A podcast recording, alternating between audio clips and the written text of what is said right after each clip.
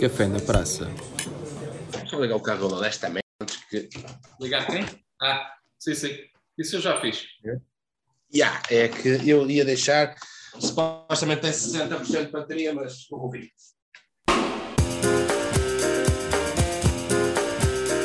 Café na praça com João Matos.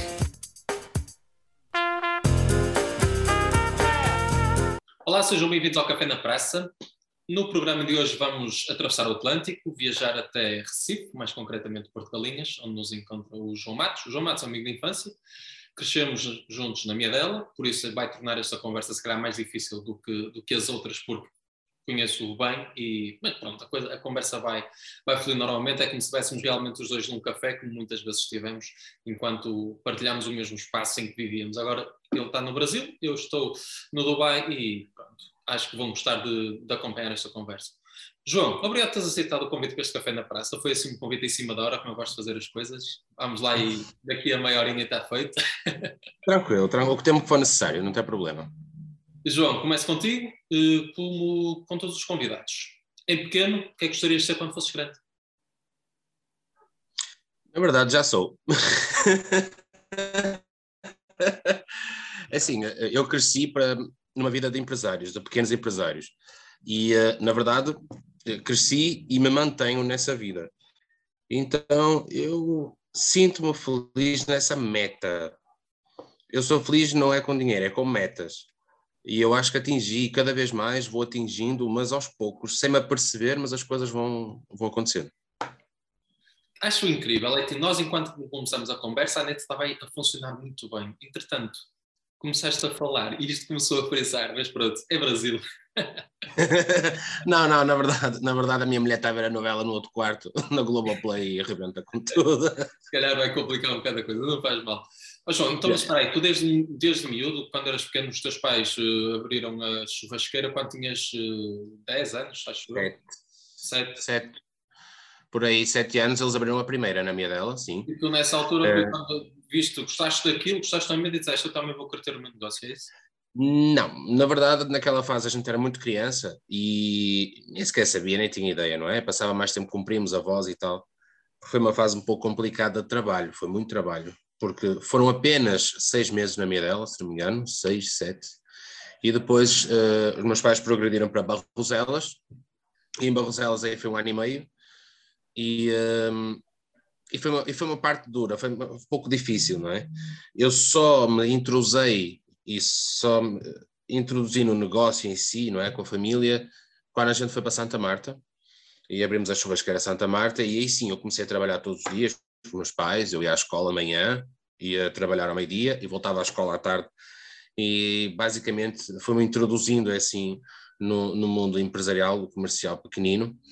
E com o tempo a gente, claro, vai aprendendo e vai ganhando gosto. Eh, é aquela coisa, na adolescência, enquanto muita gente gostava de ir, por exemplo, aos acampamentos e tal, fazer não sei o quê, eu começava a comprar ações de EDP, porque sim, porque eu gostava de acompanhar a minha mãe e comprava ações de EDP feito idiota, que perdi dinheiro, não é?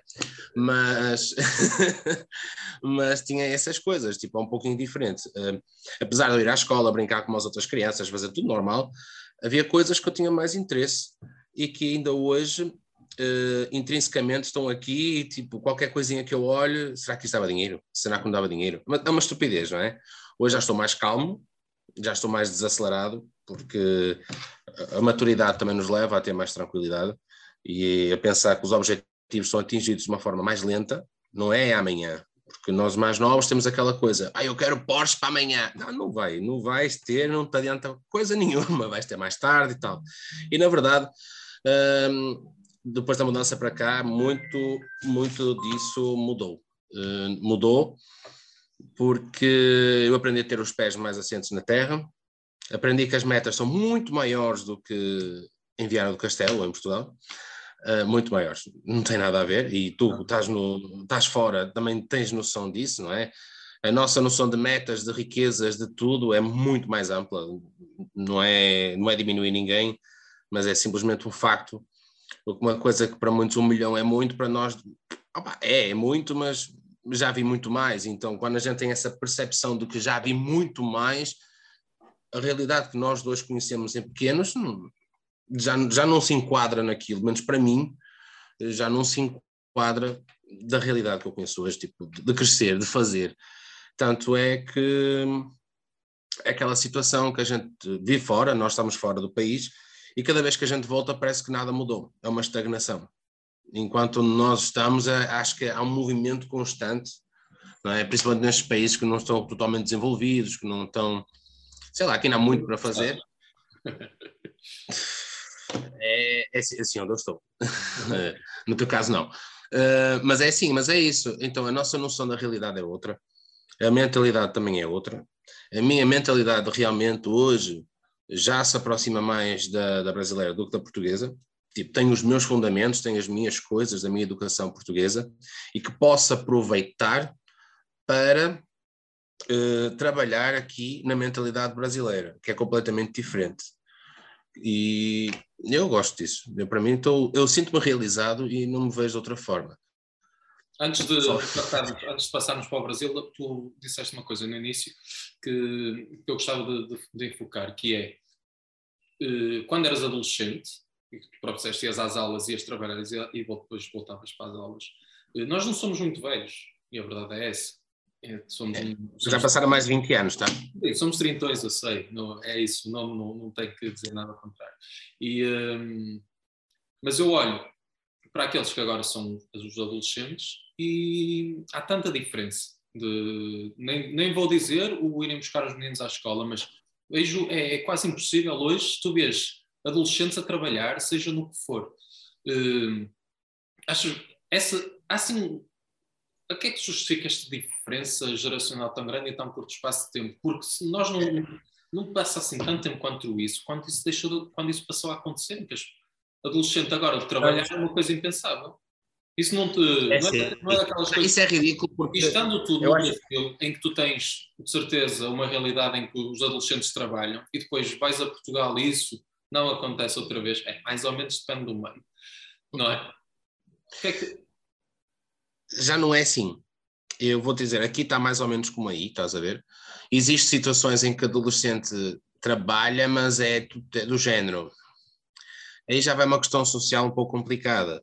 São meios sociais em que, por exemplo, uh, as crianças estão na rua a, fazer, a, pintar quadros e a pintar cerâmicas e tal. Vão buscar um dinheirinho aos turistas. Supostamente é para casa, muitas vezes é para vícios dos pais. Tá? É muito não complicado. Não é isso que eu estava a falar, eu estou a falar da... Eu sei, eu sei. Uh, a, questão, a diferença que tem aqui para aí é o seguinte: por exemplo, aqui tu tens programas do Jovem Aprendiz. O Jovem Aprendiz é meninos de 14 anos podem entrar nas empresas com um estatuto especial, 14, 15, se não me engano, e uh, ter uma pequena formação, tipo um estágio, assim uma coisa.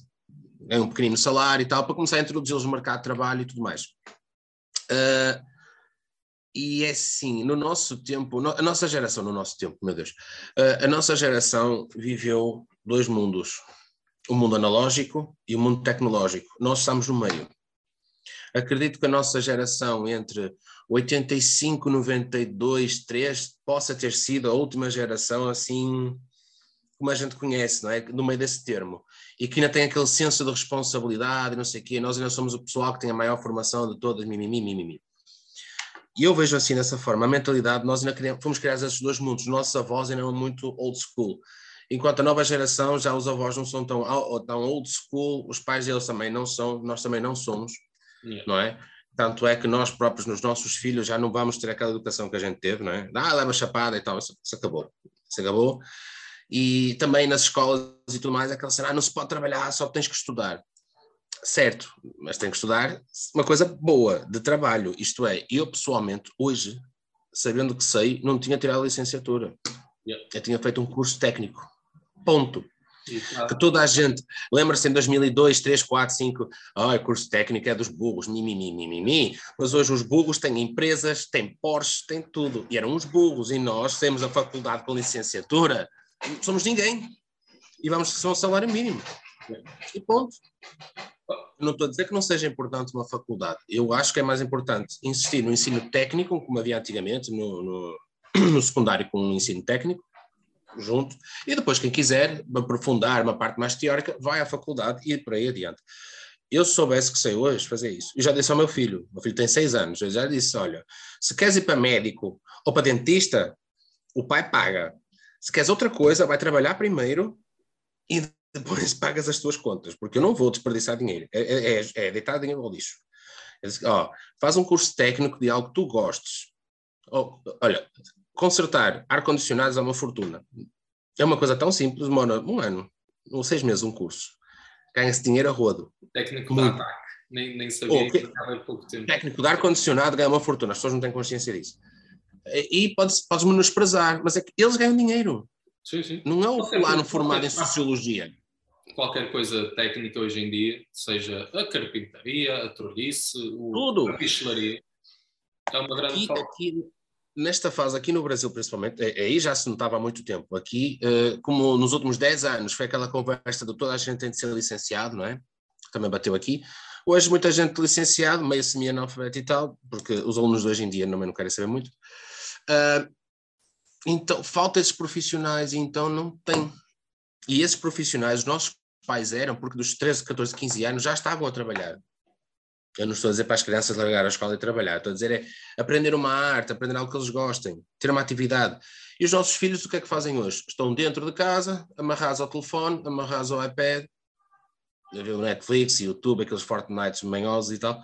Então, é difícil, porque isso interfere na, na, educação da criança. Eu tive o meu filho que eu tive que desligar o YouTube de casa. Eles têm aqueles, aqueles, aquele pessoal de React de Minecraft e não sei o quê, que matava, esfolava e acontecia. Eu tive que tirar isso de fora, porque isso influenciava eh, o comportamento do meu filho. E as crianças estão muito nisso. Os pais não têm tempo, estão cansados, delegam a função à TV, ao YouTube e tudo mais. Só que as crianças estão a assistir aquela porcaria. E isso influencia o comportamento. E hoje nós somos zombies. As nossas crianças são zombies, não, não sabem pensar. Nós também, quando éramos pequenos, os pais também delegavam na televisão. A diferença é que a televisão havia um filtro do que ia para o ar. Hoje em dia, a maior parte dos miúdos tem acesso à internet e a tudo de bom e de mal que com ela traz, e o filtro é mais complicado de ser aplicado. Muito mais complicado, não só na questão da violência, mas também da sexualização e tudo mais. Então, há uma abordagem sem um mínimo de, de preparo, ou pelo menos a gente, antigamente, tipo, mesmo a parte da sexualização, nós também tínhamos as VHS e tínhamos tudo mais, mas era tipo um mundo obscuro. Era uma coisa que a gente tinha respeito. As crianças não têm respeito para nada, tipo, têm acesso a tudo e pronto, e acabou. Então é diferente o acesso. Já referiste várias vezes o Brasil. Como é que o Brasil, o Brasil surgiu na tua vida? Como é que fez a mudança para. Eu sei, mas essa mudança para não, a gente veio cá de férias em setembro de 2005, isso, pela primeira vez, a gente ia sempre a Espanha e tal. E havia uma promoção e viemos. E a gente gostou, gostou. Na altura estavam a ser os projetos da, da refinaria aqui da Abril Lima, que é a maior do hemisfério sul, para quem conhece, e, e estava aqui uma, uma movimentação a preparar-se para acontecer. E então os meus pais decidiram, ao longo dos meses, vir cá, comprar terrenos, investir aqui, acolá e tal. Uh, depois a gente vinha cá regularmente, meu pai principalmente por causa de obras e tudo mais, e eh, em 2011, quando a crise bateu assim na Europa mais a sério, eu estava na Grécia, eu fui convidado a vir a Brasília três meses, fazer um estágio, vim, e voltei para Portugal na Páscoa, e em junho os meus pais vieram para o Brasil, eu vim também depois em setembro, e a gente decidiu transformar o edifício que a gente tinha, que era uma casa, numa pousada, e demorou uns meses e tal, a gente se preparou, e abrimos a, a pousada São Jorge em 2012, e em maio. E foi devagarinho, devagarinho, rapidamente a gente teve uma pequena ascensão, tipo, porque uma coisa que aqui funciona muito é o boca a boca, é os comentários na internet e tudo mais, o pessoal liga muito a isso, e lê e comenta. Exemplo, se me perguntas a mim, comentas em algum lugar? Nada, nada. O povo aqui tem muito esse costume de, de comentar. E graças a Deus foi subindo, subindo, subindo. Em 2016 a gente abriu a Espaço Guiana, uh, na mesma rua.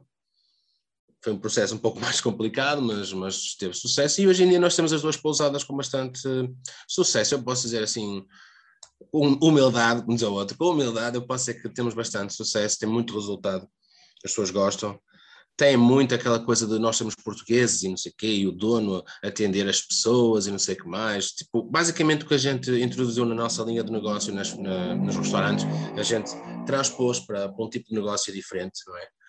Hoje a minha irmã já tem um, um restaurante também, uh, eu tenho mais agência de viagens, então aos poucos, assim, já temos a empresa mãe e depois cada um vai pois é, uma coisinha. Da pousada de São Jorge, entretanto, surgiu o Espaço Viana, entretanto, yep. entretanto, tu tens a Translados, não é? Tenho Translados e também tenho agência de viagens, compra e venda de pacotes e tudo mais. Está, está no processo ainda de arrancar mais a sério, já está em andamento, mas está, está indo. E a minha irmã abriu o restaurante em outubro, foi outubro, se não me engano, outubro, novembro. Ela abriu o restaurante, está adjacente a São Jorge, mas é um projeto dela, uma coisa assim dela, e falar no diabo. Uh, e, um, e, realmente as coisas vão indo. As coisas aqui evoluem com um ritmo diferente, uh, apesar da confusão, apesar de muita coisa. Uh, eu gosto da, da, confusão, sabes? Porque a partir do caos é que se cria, da estagnação, não. E, e realmente não troco se me permitirem, eu não troco daqui para, para casa. Gosto muito da nossa casa, muito bonito, gosto de, ir de férias, gosto de comer, beber, trabalhar. Hum, não.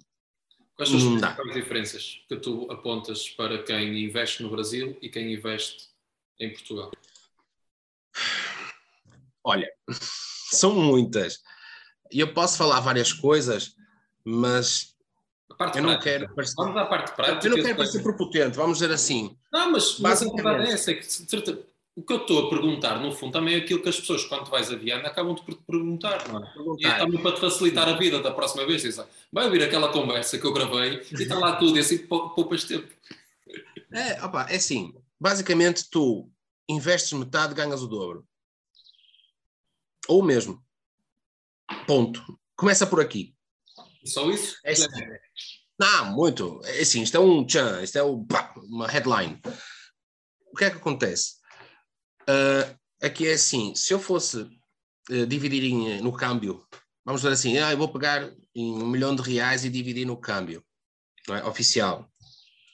Uh, a conta não bate certo, logo, de, de, cabeça. Mas mesmo dividindo, eu aqui invisto um milhão de euros, imaginemos, não é? Mas invisto um milhão de euros, e eu vou ganhar o mesmo dinheiro que alguém que investe aí 2, 3 milhões. Entendeste? Por exemplo, eu abro uma pousada, gasto metade do dinheiro, eu vou cobrar 50, 60 euros uma diária, como cobra aí um hotelzinho igual, que gastou muito mais dinheiro para fazer alguma coisa. Entendeste? A percentagem de imposto que eu pago aqui é muito inferior à daí, uma empresa. Por exemplo, mas eu aqui pago. Mas, mas apesar de pagares menos imposto, também tens uma grande componente social, não é? O pacote de família, o pacote não sei o quê, o pacote não sei o que mais, e mesmo a contratação de pessoas, tens de ter não sei quantos brasileiros para contratares um estrangeiro. Também há essa. Mas, mas é sim, mas o estrangeiro está muito caro, eu já pensei nisso também, mas a questão nem é o seu caro, é querer vir. Por exemplo, já pensei, tenho amigos nossos que eu já conversei. Não, não, estou a falar de eu estou a falar mesmo de teres colocar aí um, uruguai, um argentino, um, alguém... Ah, não, não tem esse problema. Esse problema não temos. É só para Porque faz parte... É para, fora do Mercosul.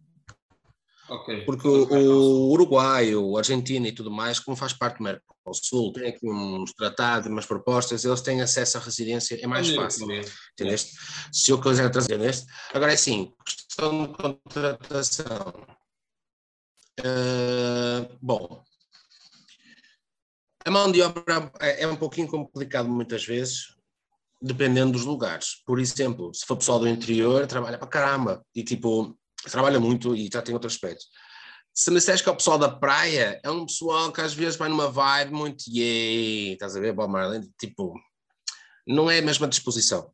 Mas é assim, mas por exemplo, nós neste momento, Porto Galinha está a absorver gente de São Paulo, do Rio e tudo mais, que quer sair da cidade do, do stress e quer vir morar na praia e que às vezes abdicam até de um salário maior e tudo mais para ter uma vida tranquila. Ó, oh, eu não vou ganhar 3 mil reais, vou ganhar 1.800, 1.700, mas dá para eu pagar a renda, a comida está no, na, no trabalho, sobra um dinheirinho para uma cerveja e todos os dias eu vou surfar na praia.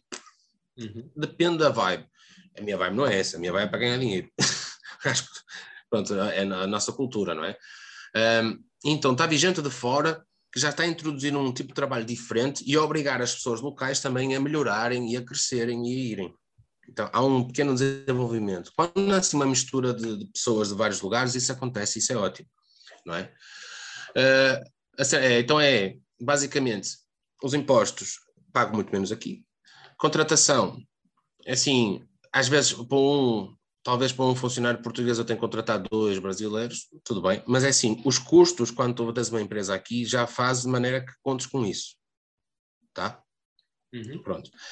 A lei trabalhista por vezes era muito complicada, hoje está muito melhor, facilitou bastante, já não é tão complexa como era anteriormente. a parte tributária, os impostos são mais baixos, mas era muito complexo de gerir agora, estão a facilitar e estão a criar uh, leis novas, vamos ver. Uh, tem inflação, sim, só que a diferença é que é assim, enquanto nós aqui estamos acostumados à inflação, já é uma coisa recorrente, mais baixa, mais alta, tal, mas a gente controla e sabe. Por exemplo, na Europa e nos Estados Unidos, o pessoal não sabe o que é inflação. E então, neste momento, estão a atravessar um momento que as pessoas não estão acostumadas a saber o que é isso. E nós aqui já estamos acostumados. Tipo, ah, aqui subiu 10 e não sei o que, a gente sobe também, sobe mais um pouquinho, ganha mais um pouco. Aqui funciona assim, é uma bola de neve, não é? Então, eh, dá uma estabilidade. Neste momento de crítico em todos os lugares, aqui dá uma certa estabilidade porque o pessoal já está acostumado à inflação, então não há aquele pânico. Ontem a gasolina aqui estava a 6,20, 6,20 reais o litro, e de um dia para o outro foi para 7,30. Tipo, subiu para caralho, subiu para caralho. Mas tipo, é assim, já está meio que acostumado, apesar que o pessoal está tudo contra, como é óbvio, dada a situação. Em contrapartida, nós temos um etanol da vida aqui que não subiu. Então a gente usa o, o etanol, o álcool. Então, há essas coisas boas também, que a gente tem essa pequena vantagem. Os carros no Brasil também se, também se movem a etanol, que há pessoas que não sabem disso. Isso. Há motores que só dá uma coisa ou dá outra. No caso, os nossos carros aqui dão para as duas coisas ao mesmo tempo, então dá para mudar quando a gente quiser.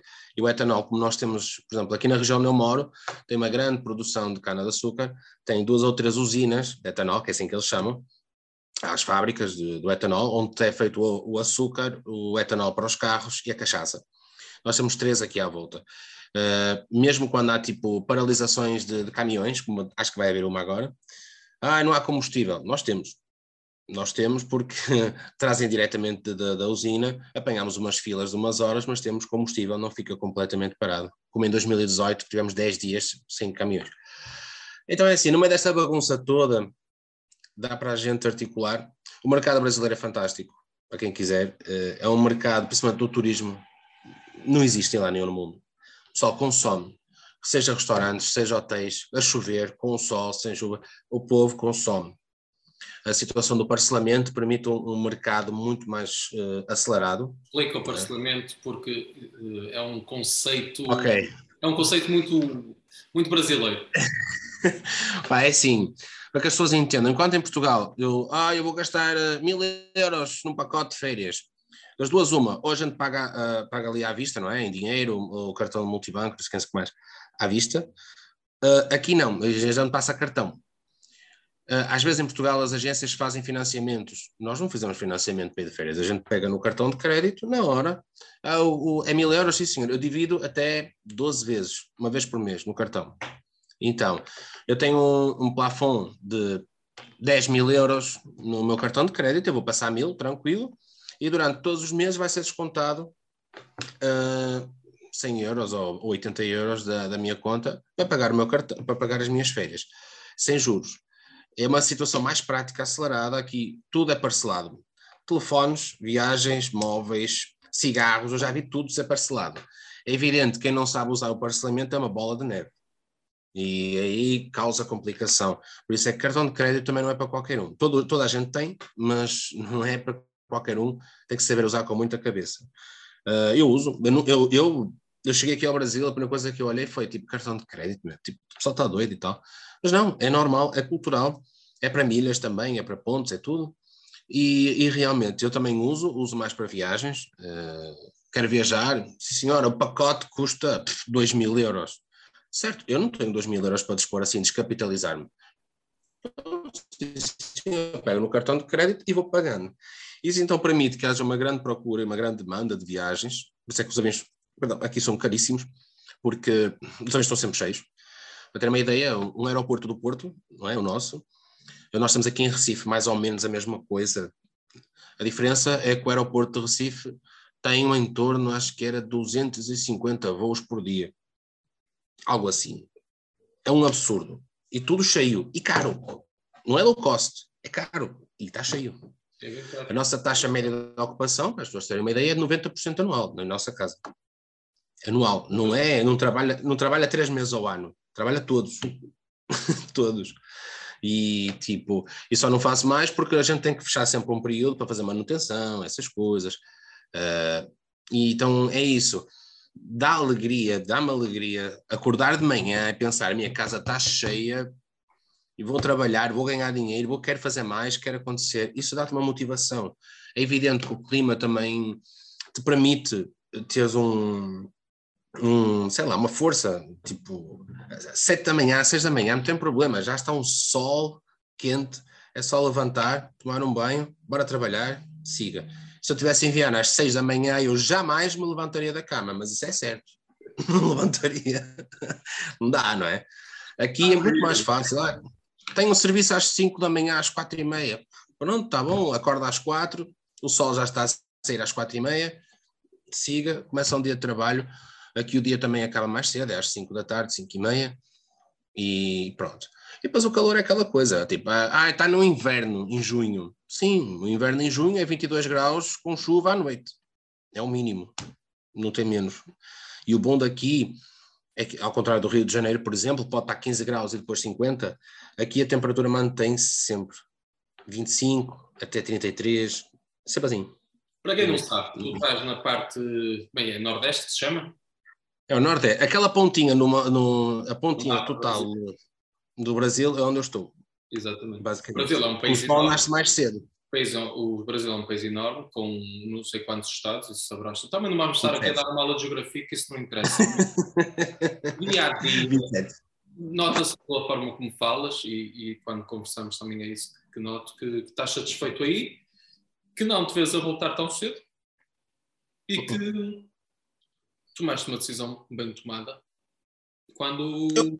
quando viajaste para aí. Atenção, eu não descarto voltar para casa, não é isso que eu quero dizer. Uh, estou a dizer assim, enquanto me permitir estar aqui tranquilo, ok, se uma eventualidade acontecer alguma coisa, dizer assim, não, vamos para casa, segue, segue o jogo.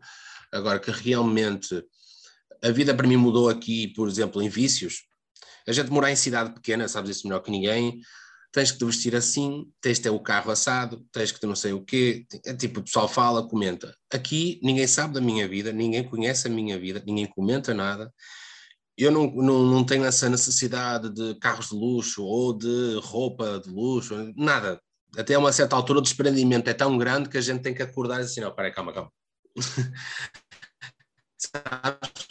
então, essa, essa, isso para mim, também é uma vantagem muito grande, porque eu não tenho uma obrigação com a sociedade. Eu sou eu, eu faço o meu trabalho, não me sinto obrigado, sabes? E acho que usufruis muito mais da tua vida quando tens essa liberdade, quando a gente não está dependente da opinião dos outros ou porque é que os outros vão olhar vão fazer. E a gente sempre viveu com isso, entendeu? Principalmente vivi bastante com isso. E como é que, quando vais a Portugal, o que é que sentes? Quando as, o, que é, que, é mesmo isso, não é? O que é que sentes quando vais a Portugal? É só mesmo aquela história de ir lá passar uns dias, estar com o pessoal conhecido e pronto. É, é chegar lá, comer, beber, estar com as pessoas que eu gosto, matar aquela saudade e vir embora, porque ao fim de seis, sete dias eu já penso, eu tenho muito que fazer, eu não posso estar aqui parado só no café. E tu sabes disso melhor que ninguém, tu chegas a casa, quem entra a dizer assim, tá, uh,